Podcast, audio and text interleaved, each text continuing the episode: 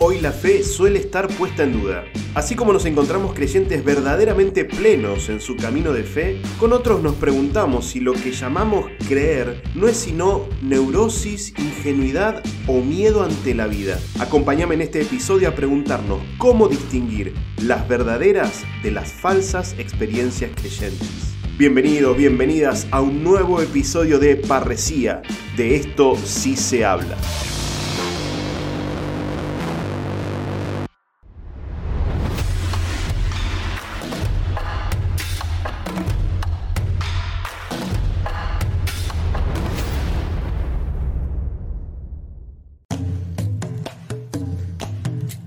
Hace muchos años, siendo yo un curita recién ordenado, fui a un retiro con jóvenes. Era de esos retiros de impacto que buscan la conversión del que no cree. Después de una dinámica muy fuerte, como había varias en ese retiro, uno de los chicos me pidió hablar. Estaba llorando desconsoladamente. Cuando se logró calmar un poco, me llega a decir, yo no puedo creer en Jesús. Pensé que me lo decía porque tenía dudas o algún impedimento interior, pero no. En medio de su llanto me dijo que él sentía que Jesús era real, pero que ni su familia ni sus amigos lo iban a aceptar. Tenía miedo de perderlos por decirles a ellos que tenía fe. Sentía que ser cristiano era un cambio muy grande que los demás de su entorno no iban a estar dispuestos a recibir. A pesar de toda la charla que tuvimos y el acompañamiento que le intenté ofrecer, ese chico no continuó en la parroquia. No sé qué pasó con su fe, pero intuyo que ganaron los miedos. Al grabar este episodio me viene a la memoria ese recuerdo, porque la experiencia de este chico parece ser la de muchos. Hoy pareciera que no es políticamente correcto decir que uno es cristiano. El simple hecho de decir que tenemos fe muchas veces es objeto de burla o de desprecio, ni que hablar en los medios de comunicación o en las redes sociales. Siendo cierto todo esto, no me gustaría que los cristianos nos quedáramos en una postura victimista, como si todo el problema viniera de los demás. ¿Se hace la víctima? No nos hagamos las víctimas y animémonos a revisar nuestra experiencia creyente para discernir lo que vivimos y lo que comunicamos. Porque siendo verdad que en partes de la sociedad hay desprecio hacia los creyentes, también es cierto que hay muchas experiencias religiosas que distan de ser atractivas y creíbles. No volveré a ir a la iglesia nunca. Por eso en este episodio quisiera que nos preguntemos si es posible detectar cuándo estamos viviendo una caricatura del acto de fe. Por supuesto que no se trata de juzgar a ninguna persona, sino de descubrir elementos para el discernimiento. Sin más preámbulo, vamos al hueso. Pero no ve que me estoy muriendo de curiosidad. Antes que nada, aclaremos los tantos. En nuestro lenguaje, todos tenemos palabras como creyente, ateo, agnóstico, pero ¿sabemos bien qué es lo que define a cada uno? Con estas tres palabras nos estamos refiriendo al posicionamiento de las personas frente a la posibilidad de la existencia de una realidad trascendente o divina. Los creyentes son los que afirman la existencia de un Dios o de un ser superior. Los ateos son los que niegan la existencia de Dios. Y los agnósticos son los que dicen que no es posible conocer si Dios existe o no, por lo que eligen vivir como si Dios no existiera. Por eso, muchos de los que se dicen ateos en realidad son agnósticos, porque el ateo tiene argumentos para decir que Dios no existe, mientras que el agnóstico simplemente dice no saber. Los cristianos son creyentes que afirman que la comunicación del misterio de Dios en esta historia se da a través de Jesucristo, a quien confiesan Dios encarnado, Señor y Salvador. Todo esto no proviene de una comprobación empírica, científica, sino de otro tipo de experiencia. Arrepiéntete de tus pecados o púdrete. Le preguntamos a Diego Lodestro si nos tenemos que atener solo a un conocimiento empírico y comprobable de la realidad o si desde la filosofía es posible encontrar elementos que validen la experiencia religiosa. En principio me gustaría, antes de hablar de experiencia religiosa, distinguir las dos palabras. Por un lado, la experiencia del término vivencia y hacer esta distinción. La experiencia habita en el relato de una vivencia. ¿Qué significa esto? Que yo puedo contar algo que me sucedió y puedo transmitirlo. Y como hay ciertas experiencias comunes, humanas, quien me escucha puede comprender con facilidad desde su acervo de experiencias vividas. Con lo cual ya estamos haciendo una diferencia entre experiencia y vivencia. Porque mientras la experiencia se puede reproducir y comunicar, la vivencia es irreproducible. Por ejemplo, la vivencia de un hecho único, con notas que lo distinguen de otras vivencias similares, una vivencia puede ser transformada en una experiencia cuando la cuento, pero una experiencia que habita en el relato no puede vivirse porque carece de los elementos propios que la vivencia puede llegar a tener. Entonces, ya tenemos una de las primeras distinciones. Cuando hablamos de experiencia religiosa, quizás lo que estamos queriendo connotar es una vivencia con sus notas irreproducibles y únicas.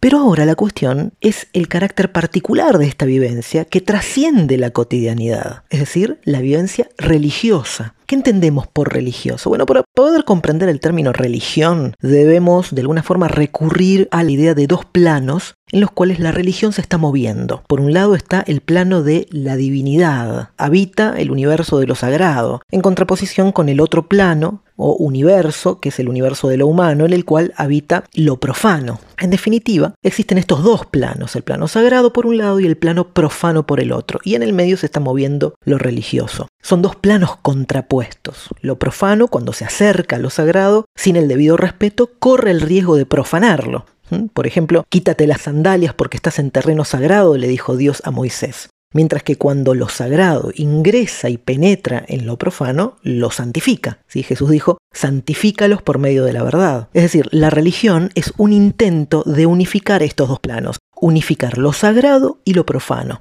En el antiguo de Israel, por ejemplo, existía en el templo el patio que representaba lo profano, Ahí podía estar el pueblo, luego está el santo donde podían ingresar los sacerdotes con la debida santificación y por último estaba el santísimo donde ingresaba el sumo sacerdote solamente una vez al año, donde se encontraba la luz Shekinah y ahí solamente podía ingresar el sumo sacerdote. Los sacrificios que se realizaban intentaban unificar estos dos planos, ya que implicaba el ingreso de algo profano que con la debida santificación ingresaba en el santísimo. Ahora bien, aquí estamos hablando de la vivencia religiosa es decir, la vivencia en la cual un individuo participa de una especie de unificación, porque religión significa esto, ¿no? Unificación, entre estos dos planos, no como parte de un ritual, sino como parte de la propia vivencia humana. Pero aquí acontece que la vivencia de esta unificación con lo sagrado que encarna el individuo tiene el carácter de lo incomunicable. ¿Por qué? Porque el lenguaje, la comunicación, siempre remite a vivencias comunes y al ser comunes son comunicables, es decir, pueden ser transformadas en experiencias, en relatos de la vivencia.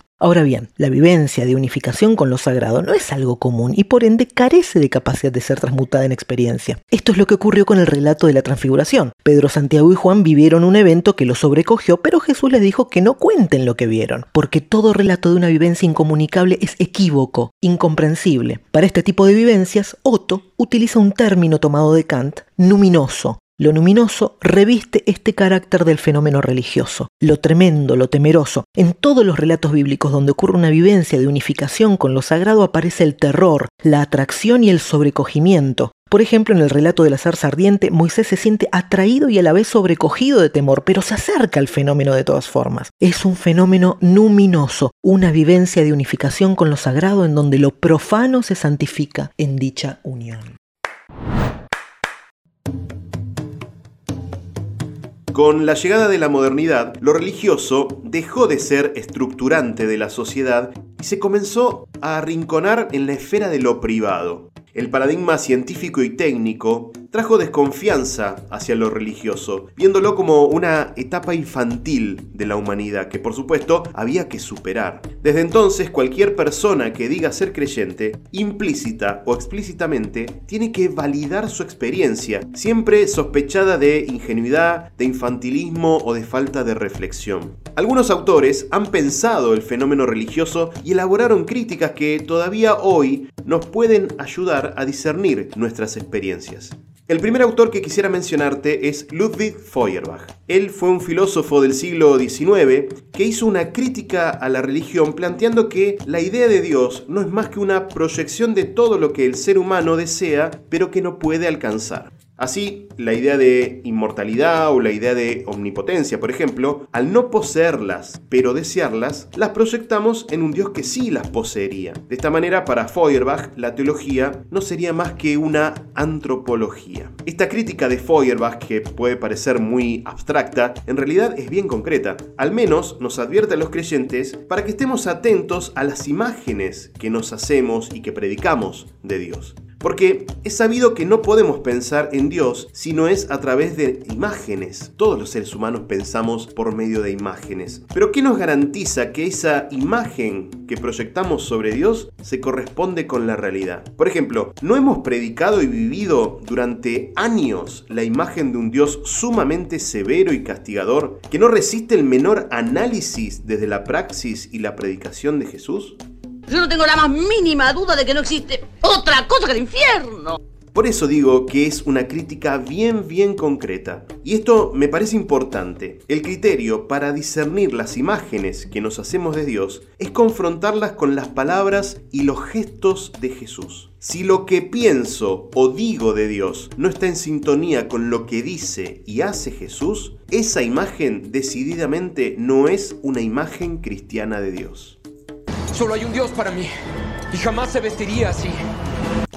El segundo autor que quiero presentarte, tal vez lo conozcas, es Karl Marx. En su crítica a la religión, Marx la considera el opio del pueblo, frase famosa que tal vez también escuchaste. La llama así porque, según él, la religión cristiana, con su discurso que promete una felicidad más allá de este mundo, está proponiendo que aquel que sufre en este mundo tiene que resignarse, tiene que soportar pasivamente todas las injusticias y esperar esa recompensa que le llegará en la vida eterna. Este discurso, según Marx, es funcional a la burguesía porque adormece las conciencias de los que son explotados. Dime a qué amo sirves. ¿Que a qué amo sirvo? ¿Qué se supone que diga adiós?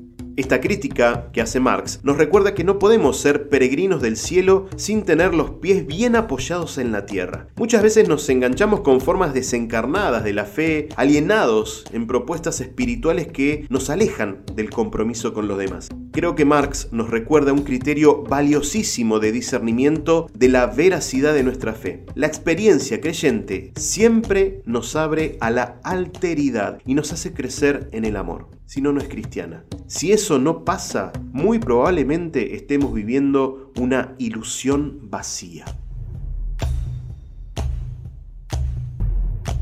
Otro autor que hace una crítica a la religión o a los religiosos, veremos, es Friedrich Nietzsche. Como es un autor bastante complejo, invité al amigo Leonel Luna, que es profe de filosofía responsable de la cuenta de Instagram Filosofía desde el Sur, para que sea una voz autorizada explicándonos esta crítica de Nietzsche al sistema religioso. Para ser honesto, yo no sé si hay una crítica de Nietzsche a la experiencia religiosa. Sí hay una crítica de Nietzsche al cristianismo como tal. Uno de sus textos, El Anticristo, él cuenta que hay un pueblo que subvierte los valores, un pueblo conquistador como el pueblo romano y como Roma, su capital, había tomado por la fuerza y conquistado todo y cuanto estaba a su alcance. Sin embargo, el cristianismo viene con esta idea de perdón y subvierte todo lo que había sido. Analiza un poco la historia y es bastante interesante. Por otro lado, en la Galla Ciencia, en su poema El Loco, en donde aparece esta frase que es la muerte de Dios. Y ahí también hay una cosa que llama mucho la atención. No es la crítica religiosa, es la crítica a los religiosos. Los religiosos han matado a Dios, han vaciado a Dios de sentido. Y en este vaciamiento aparece algo novedoso. Solo cuando Dios muere, los hombres pueden volver a creer. No es el hombre el que mata. Lo mata el religioso, lo mata la institución. Todos lo matamos y todos asistimos a su muerte. Es notable y capaz que ahí me voy a poner en una interpretación muy personal. Pero el poema o el personaje principal tiene características muy particulares. Quien puede hacer un pequeño análisis se le crea un loco o los locos dicen la verdad, ¿no? Eso es como un dicho popular. Pero sin embargo, el poema está en boca de un loco. Entonces queda esta posibilidad de que no sea cierto lo que un loco dice, y quizás no sea cierto que Dios haya muerto. La filosofía de Nietzsche es contradictoria, es metafórica, es literaria, es experimental, pero a nadie que lo haya leído se puede decir que sale indemne de su lectura. Invito a todo el mundo a leer a Nietzsche, con estos textos que emulan los profetas bíblicos, que tienen estructura de profecías, y el Zaratustra, esa maravillosa obra que hace pensar en las transformaciones del hombre, en este camello, que tiene una joroba que le molesta, pero a la vez esa joroba en ese desierto de sustento, es alimento, también es una carga. Bueno, quizás esto sea Dios, sustento, alimento y una carga para quienes aún intentamos creer un poco. Muy interesante también resulta una de las críticas que Sigmund Freud dirige a la experiencia religiosa. Le pedí a la licenciada Erika Ortiz, psicóloga y docente, que nos explique en qué consiste esta crítica del padre del psicoanálisis. Sigmund Freud, el padre del psicoanálisis, nació en una familia judía religiosa y en alguno de sus escritos cuenta que siempre estuvo interesado por la religión. Por eso él estudiaba desde pequeño la sinagoga local. Sin embargo, dejó claro en muchos de sus escritos, como en Totem y Tabú de 1913 y en Moisés y el monoteísmo de 1938, que él era ateo y consideraba que la religión era una neurosis que en ocasiones podía acercarse peligrosamente a la locura. Ahora bien, ¿A qué hace referencia Freud cuando habla de neurosis? Bueno, para él las neurosis, particularmente las obsesivas, traían aparejada una serie de síntomas de índole psicológico que se manifestaban en diferentes conductas, por ejemplo en los rituales. La persona tenía que llevar a cabo una serie de rituales porque de lo contrario podría ser castigada severamente. Sobre la base de estos pensamientos, entonces, se podía esconder fuertes sentimientos de culpa que interferían en la vida cotidiana de ese sujeto.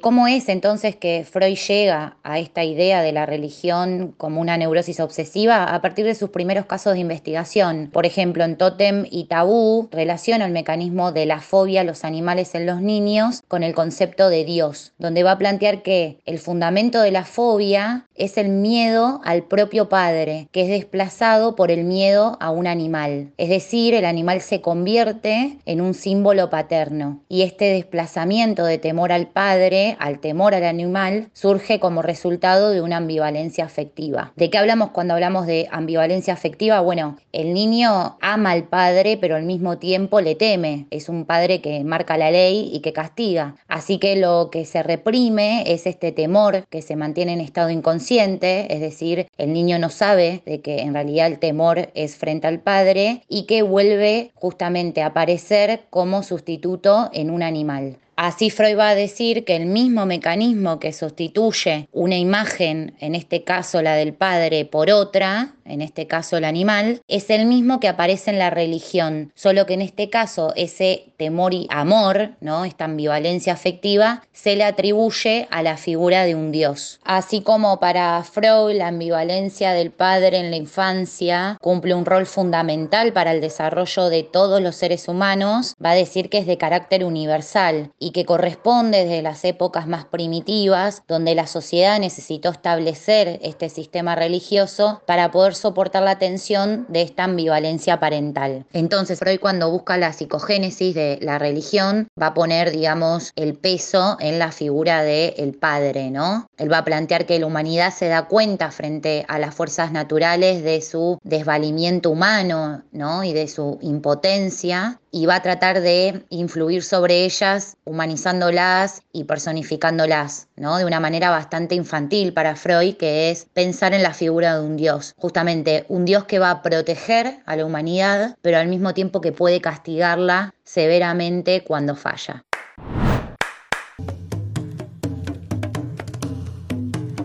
Creer no es algo evidente. Por eso es una experiencia que constantemente tenemos que repensar y cuestionar, sin entender que eso signifique menos fe o menos fidelidad a Dios. Capaz que es todo lo contrario. Por eso, escuchar a quienes plantean críticas a la experiencia religiosa nos puede ayudar a purificar nuestro camino creyente, liberándonos de imágenes o de propuestas que ni siquiera son cristianas. Mirando las críticas de Feuerbach, de Marx, de Nietzsche, de Freud que comentábamos antes, me parece descubrir algunos elementos comunes. En primer lugar, me parece importante prestarle atención a lo que cada uno señala, porque son pensadores que marcaron la historia, al menos de Occidente, y no lo podemos tomar a la ligera. A veces me pasa, cuando enseño estas cosas, en el nivel terciario, que siempre aparece la actitud defensiva de alguno que no quiere dialogar con estas críticas o que intenta inmediatamente justificarse. Creo que el primer paso es dejarnos interpelar por estas críticas, porque seguramente alguna realidad las motivó y hoy pueden servirnos como criterio para discernir nuestra experiencia de fe. En segundo lugar, me parece ver que todas las críticas tienen en común que denuncian una experiencia religiosa que manipula la imagen de Dios. Tanto si lo convertimos en nuestros deseos proyectados para no sucumbir ante la angustia, como si lo volvemos el opio que adormece conciencias para avalar injusticias, o tanto si lo erigimos en ese Dios moral que mantiene el orden social, en todos los casos se está usando a Dios para conseguir otro efecto Tomemos por ejemplo la última crítica, la de Freud. ¿No se repite también hoy esta dinámica infantilizadora de buscar un Dios protector que me resguarde de las amenazas de la vida? Muchas experiencias religiosas no terminan siendo como un útero en el que me siento protegido pero que al final termino teniéndole miedo a la vida. En este caso, ¿qué diferencia habría entre ese Dios y tomar un ansiolítico?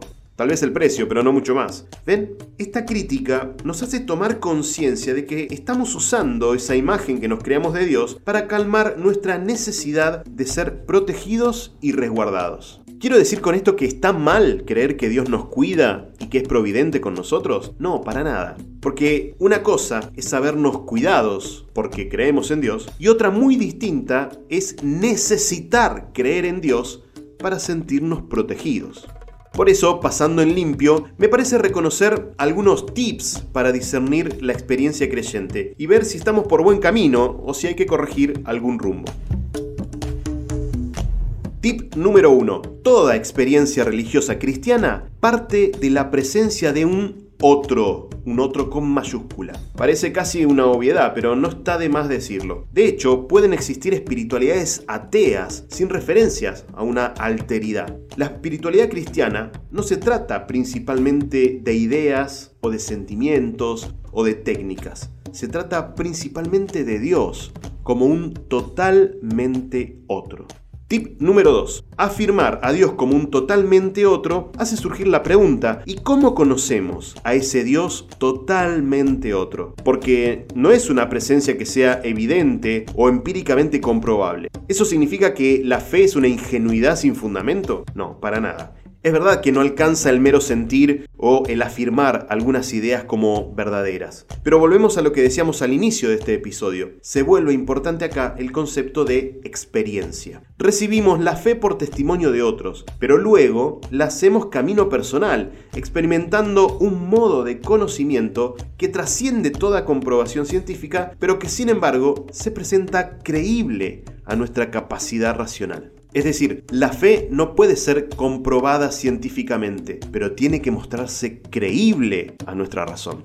Tip número 3. Afirmada la existencia de Dios como un otro, lo específico cristiano es confesar la gratuidad del vínculo que Dios establece con nosotros. Acá es donde las críticas posan más su atención, si ustedes se fijan. La iniciativa siempre es de Dios, para un vínculo gratuito vivido desde la libertad. Si yo instrumentalizo a Dios, es decir, que me sirva para algo, estoy desvirtuando la experiencia. Podríamos decir, la experiencia de Dios no me tiene que servir para nada, no tiene que estar en función de ninguna otra necesidad.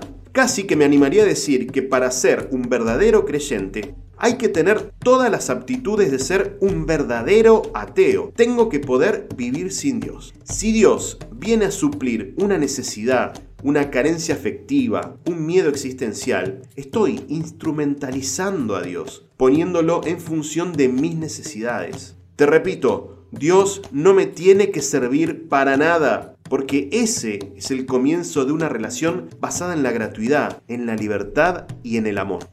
Tip número 4 y último. Para un cristiano, el punto de referencia siempre es Jesús. Constantemente tenemos que confrontar lo que pensamos, decimos y vivimos de Dios con la experiencia, la predicación y la praxis de Jesús de Nazaret. Sabemos que en Él está la plenitud de la revelación y todo lo que Dios nos quiso manifestar sobre Él mismo lo encontramos en Jesús. Por eso es muy bueno que nos animemos a poner en crisis nuestras experiencias y dejar que el Maestro nos convierta el corazón.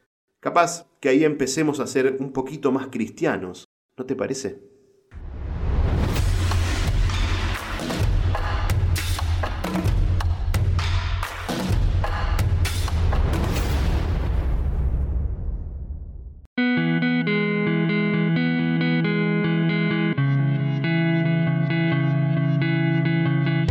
Confieso que cuando termino de grabar cada episodio de Parresía, me queda la sensación de que se abren miles de cuestiones y miles de preguntas más.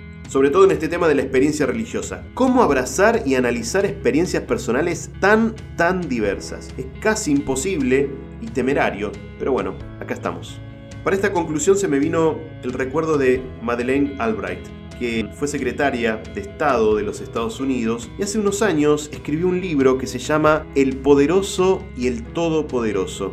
En ese libro ella plantea que un canciller, así como tiene asesores en temas económicos o culturales o sociales, también tiene que tener asesores en temas religiosos.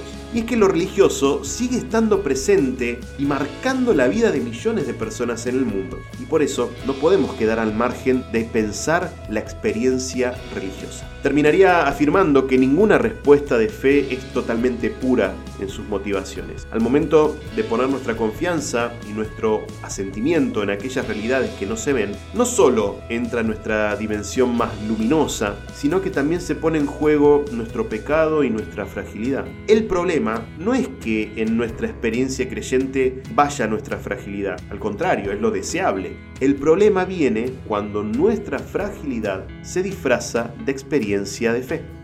Una experiencia creyente endeble no solo nos va a restar humanidad y profundidad a nosotros personalmente, sino que también va a ser un testimonio pobre ante los demás de la plenitud con la que decimos habernos encontrado. Si llegaste hasta acá te doy un gracias enorme. Si te gustó el episodio, compartilo con otros para que se siga agrandando esta hermosa comunidad de parresía. ¿Te quedaron preguntas o viviste algo parecido a lo que contamos acá? Seguimos el diálogo por privado en mi cuenta de Instagram arroba ppablosaboya. Gracias de corazón a Diego Lodestro y a Leonel Luna por los aportes desde la filosofía. La cuenta de Instagram de Diego es arroba filosofía a la vida y la cuenta de Leonel es arroba filosofía desde el sur. Gracias también a la genia de Erika Ortiz por sus aportes desde la psicología. Vayan a seguirlos porque es gente muy muy copada. Y como siempre, gracias a Gasti Natale que está en la producción y edición de estos episodios. Nos estamos escuchando. ¡Ánimo!